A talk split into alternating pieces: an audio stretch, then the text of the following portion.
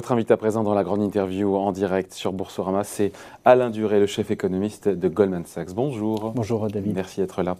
Bon, vous avez vu, on en parlait juste avant avec Jean-Marc Vittori des Échos, hein, le, euh, ce gel des avoirs de la Banque centrale russe à l'étranger. Je crois de mémoire que c'est quasiment la moitié, je ne sais pas, je parle sous votre contrôle, la moitié des réserves de change qui sont aujourd'hui gelées à l'étranger, 650 milliards de, dollars, donc ça ferait quasiment la moitié.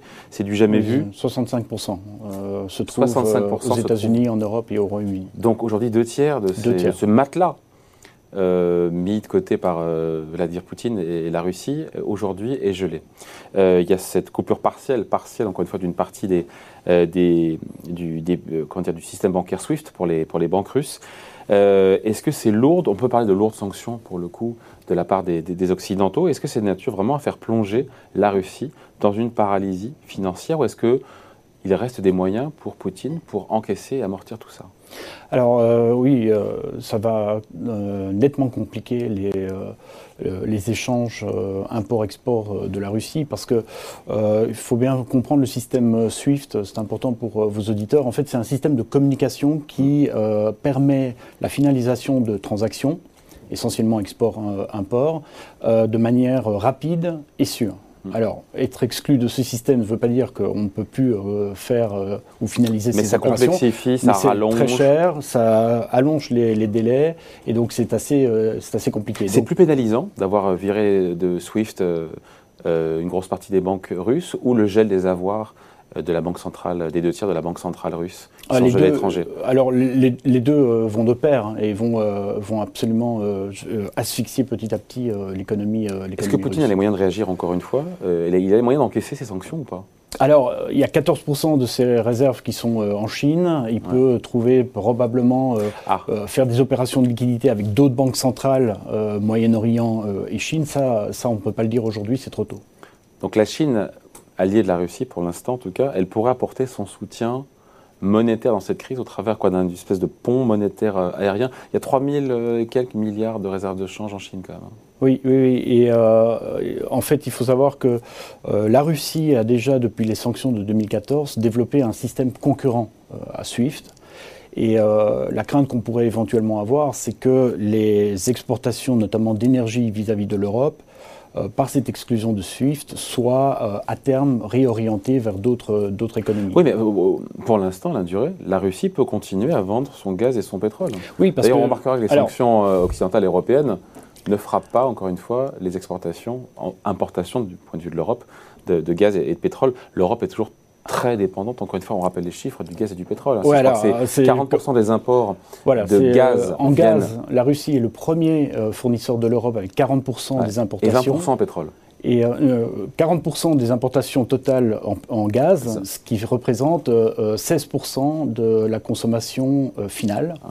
Et en pétrole, c'est le deuxième fournisseur avec 20% des importations et 16% de, la consommation finale. Donc c'est pas rien. On ne les a pas encore vraiment frappés au portefeuille parce qu'en même temps, ce serait aussi nous-mêmes pénalisés. Voilà. C'est tout à fait. Ça, c'est la menace ultime qu'on a. Voilà. Euh, si vous voulez, je me permets de faire une parenthèse pour vos auditeurs parce que c'est assez important. Nous, ce qu'on essaye de voir, c'est l'impact euh, macroéconomique en termes d'activité et euh, d'inflation, pouvoir d'achat des ménages. Sur la, la, partie balance des paiements, donc les échanges import-export, l'Ukraine et la Russie ensemble ne représentent que 1% des échanges mondiaux. Donc c'est assez, euh, assez limité. L'exposition de nos banques européennes sur euh, le système bancaire russe est également assez limitée. C'est 66 milliards euh, d'euros. Ça représente à peine 0,25% de, de l'exposition totale de, de, nos banques. En revanche, l'impact sur la provision d'énergie est assez important.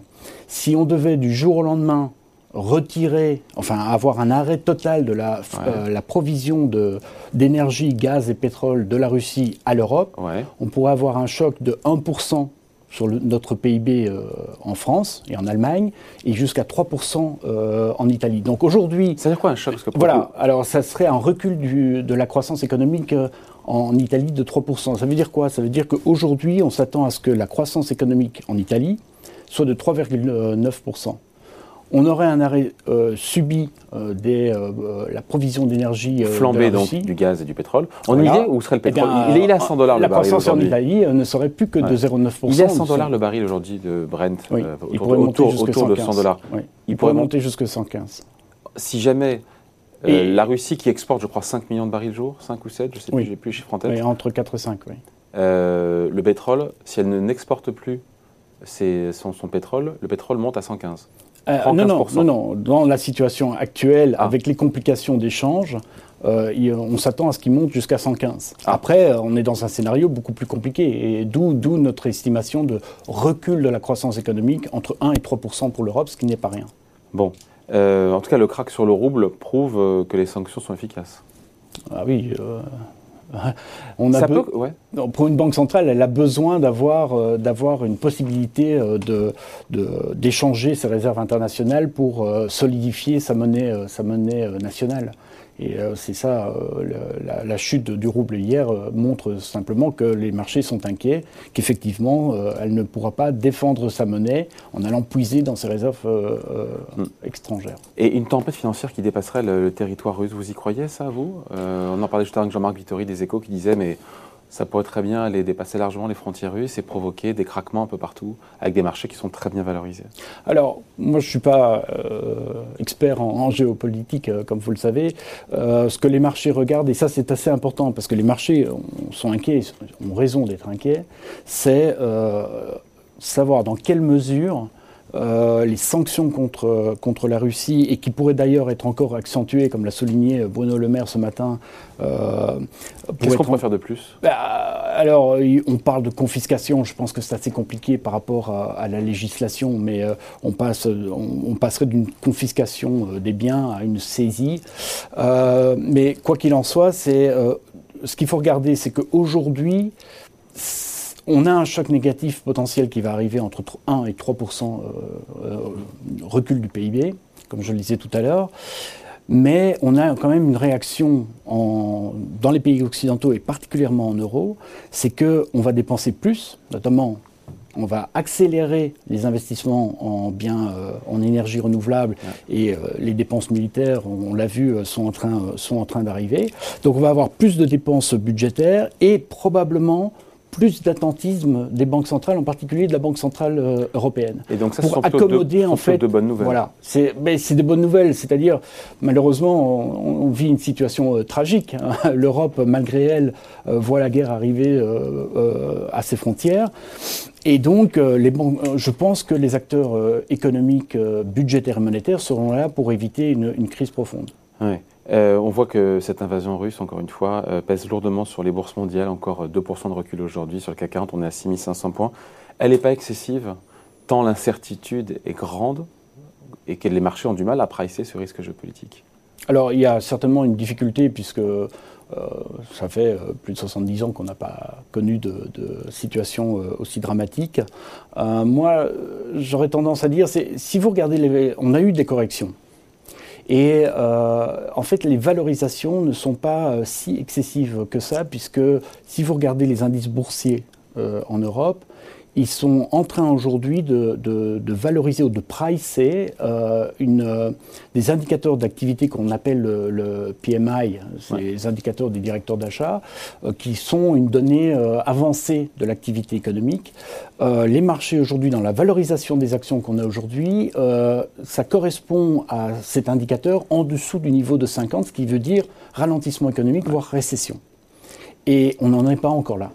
Donc, euh, on a du potentiel Les marchés aujourd'hui, à tort, sont en train de presser une récession. Voilà. Je pense qu'il y, y, a une surréaction de, ce point de vue-là. Et euh, ce qui fait que nous, on s'attend encore à une, probablement une hausse aux valorisations d'aujourd'hui euh, de 10% de l'indice boursier européen. Est-ce que les investisseurs sont en train de se préparer aussi à une dégradation rapide de la situation financière de la Russie On voyait que Standard Poor's a classé la dette de la Russie en catégorie spéculative. Euh, et des marchés, quand on regarde le marché des CDS, estiment qu'il y a une chance sur deux que la, Russie fasse, fasse défaut. Il y a un risque de faillite économique pour le coup de la, Russie. Est-ce que ce risque-là a pris de l'ampleur? Alors, nous, on ne l'a pas encore euh, estimé, mais euh, l'expérience montre qu'aujourd'hui, la Russie a un problème de liquidité. On voit très bien les gens qui se ruent euh, à leur chez leur banque pour retirer de, l'argent. Ils se ruent sur les banques. un problème de liquidité, s'il il dure, devient un problème de solvabilité. Donc oui, il y a un risque, il y a un risque à terme que, que ça se réalise. Maintenant, du point de vue de l'exposition et du risque de la faillite du système bancaire et financier russe pour les investisseurs européens, comme je le rappelais tout à l'heure, si on regarde les, investissements directs étrangers de l'Europe à la Russie, c'est-à-dire euh, les investissements dans l'appareil productif de la Russie, et euh, les investissements financiers, c'est-à-dire l'investissement en, actions et obligations russes, ça a nettement euh, baissé depuis 2014, depuis le, début des sanctions à la suite de l'annexion de la Russie. Donc là, le risque est très limité. Je reviens sur cette idée. Qu'est-ce qui est donc exactement pricé aujourd'hui par les marchés? Une récession en Europe? Un ralentissement euh, économique fort, oui. Et aux États-Unis aussi? Oui, oui, oui. Euh, et donc, euh, ce qui est paradoxal parce que, comme je le disais tout à l'heure, on s'attend à ce que les banques centrales soient probablement un peu plus attentistes, c'est-à-dire que ce qu'ils avaient annoncé comme de la normalisation, pas aux États-Unis, on peut en parler pour les États-Unis, mais pour l'Europe certainement, ils vont décaler dans le temps euh, le début de cette normalisation et de ce resserrement euh, monétaire. Et euh, le, deuxième, le deuxième élément, c'est qu'on va dépenser plus en, dépenses budgétaires. Et ce qui va accompagner, permettre aussi le, ce qu'on va perdre sur les échanges commerciaux avec la Russie. On peut le regagner. on va le regagner en croissance interne. Bon. Ça complique la tâche euh, des banques centrales, évidemment. Vous, parliez, vous en parliez, Alain Duré, euh, la BCE qui pourrait reculer euh, un petit peu les choses. Pour la Fed aussi, on se dit que le mois de mars, c'est quoi? Je crois que c'est d'ici 15 jours hein, que la, Fed va, se réunir. Une hausse de 50 points de base était dans les, dans les cours et dans les tuyaux. on se dit qu'aujourd'hui, ce sera peut-être pas 50. Il y aura un mouvement, mais peut-être pas 50 points de base, ou alors à prendre le risque de mettre de l'huile sur le feu sur des marchés qui sont euh, aujourd'hui en correction. Oui. Euh, très clairement, nous, euh, avant, avant cet événement tragique en Ukraine, on mettait une probabilité de 50% d'avoir une hausse de 50 points de base au mois de mars de la part de la Federal Reserve, la Banque centrale américaine. Aujourd'hui, c'est plus le cas. Néanmoins, on reste quand même assez agressif sur nos perspectives de normalisation de la politique monétaire en Europe. On s'attend à cette hausse de taux. Traditionnellement, malgré le conflit, malgré la guerre, la Fed va quasiment pas varier et rester sur cette hausse de taux. Alors justement, est-ce que les marchés peuvent l'encaisser ça? Alors euh, encore une fois, au vu de la volatilité des, mm. marchés orientés à la baisse. Hein. Alors, euh, ce qui est important de, rappeler à, vos auditeurs, c'est que traditionnellement, effectivement, quand on a une crise euh, identique ou un niveau d'incertitude aussi élevé sur les marchés, traditionnellement, la Federal Reserve décale sa décision politique monétaire, voire baisse les taux. La différence qu'on a aujourd'hui, c'est qu'on a un problème sérieux d'inflation aux États-Unis. 6 millions de personnes se sont retirées du marché du travail. C'est pas rien. Donc aujourd'hui, on voit que l'inflation et le manque de main-d'œuvre est en train de générer de l'inflation salariale. Et ça, c'est un risque assez important du point de vue de la Banque centrale d'avoir un dérapage inflationniste. Même si conjoncturellement, encore une fois, euh, cette guerre entraîne euh, un pétrole plus élevé, un prix du gaz plus élevé, et donc euh, oui, ça rajoute de l'inflation, mais ce n'est pas de l'infllation qui est liée à la vigueur de l'économie américaine. Non, mais, l'impact économique, comme je le disais tout à l'heure, est assez limité, encore plus aux États-Unis qu'en Europe. Et en même temps, cette inflation de hausse de prix énergétiques est transitoire. Donc c'est pour ça que, comme aux États-Unis, il y a un problème structurel d'inflation, j'ai envie de dire, euh, il y a nécessité euh, pour la Banque centrale de, garder le cap. Et c'est en partie d'ailleurs, pour répondre à votre question précédente, c'est en partie d'ailleurs euh, déjà dans, les prix financiers. On se dit, on finit là-dessus à l'induré, que les scénarios qui prévalaient en début d'année, aujourd'hui, sont complètement à revoir avec ce qu'on vit. Ou pas Pas forcément. pas forcément, tout dépend du scénario que, que l'on envisage sur la, provision, l'approvisionnement pardon, des, des produits énergétiques et de matières premières, hein, parce qu'on parle beaucoup de gaz et de pétrole venant de, Russie, mais il y a le blé et d'autres matières précieuses, l'aluminium, le lithium et ce genre de choses. Donc euh, euh, voilà, nous on a un scénario, je vais dire, médian où on se dit, en termes de croissance, ben, le, problème principal qu'on va avoir en Europe, c'est de l'inflation, mais de l'inflation transitoire.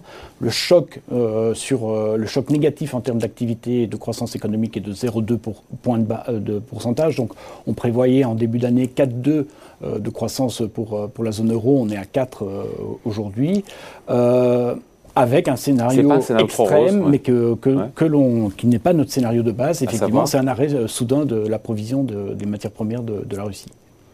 Donc moi, je dirais euh, non, on va avoir plus d'inflation que ce qui était prévu en début d'année. L'impact négatif sur la croissance sera limité en 2022.